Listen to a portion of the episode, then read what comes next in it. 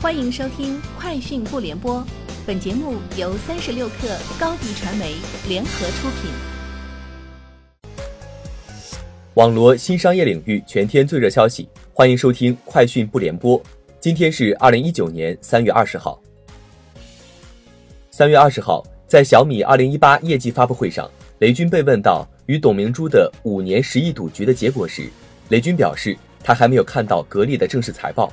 而当被问及有没有跟董明珠联络时，他笑说：“董明珠跟他有联络。”据彭博报道，日前，沃尔特迪士尼已完成对二十一世纪福克斯集团的娱乐资产收购，总收购价格高达七百一十亿美元。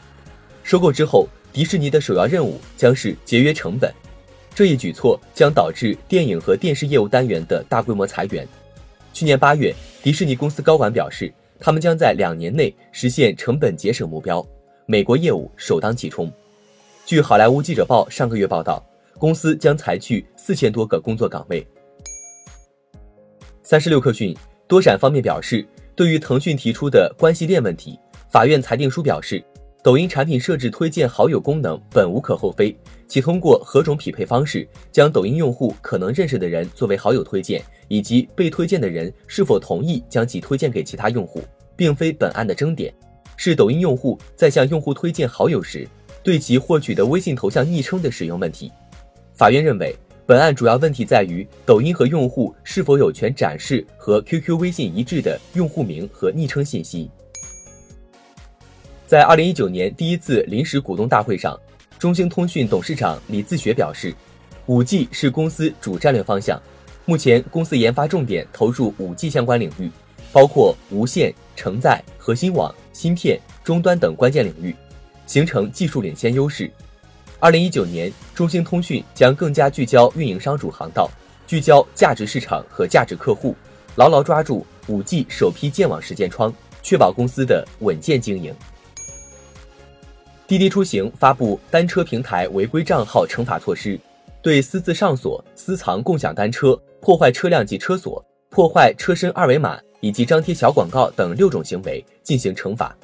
该措施涉及滴滴出行单车平台，包括轻举单车和小蓝单车，并从即日起实施。据外媒报道，小米向印度市场正式推出小米支付服务。小米支付平台的建立以印度统一付款接口为基础，与印度国家支付公司和印度工业信贷投资银行合作。并支持一百二十余家银行。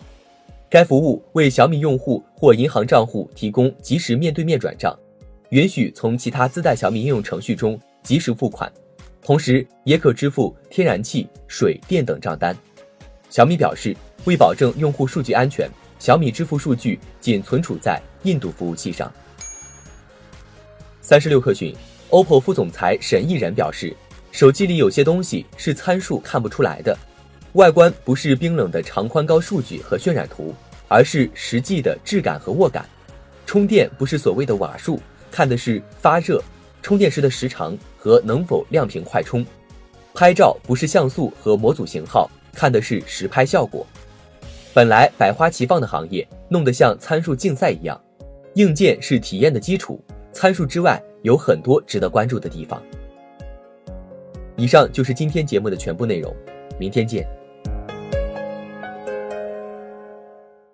欢迎加入三十六氪官方社群，添加微信 hello 三十六氪，h e l l o 三六 k 二，获取独家商业资讯，听大咖讲风口，聊创业，和上万客友一起交流学习。高迪传媒，我们制造影响力。商务合作，请关注公众号高迪传媒。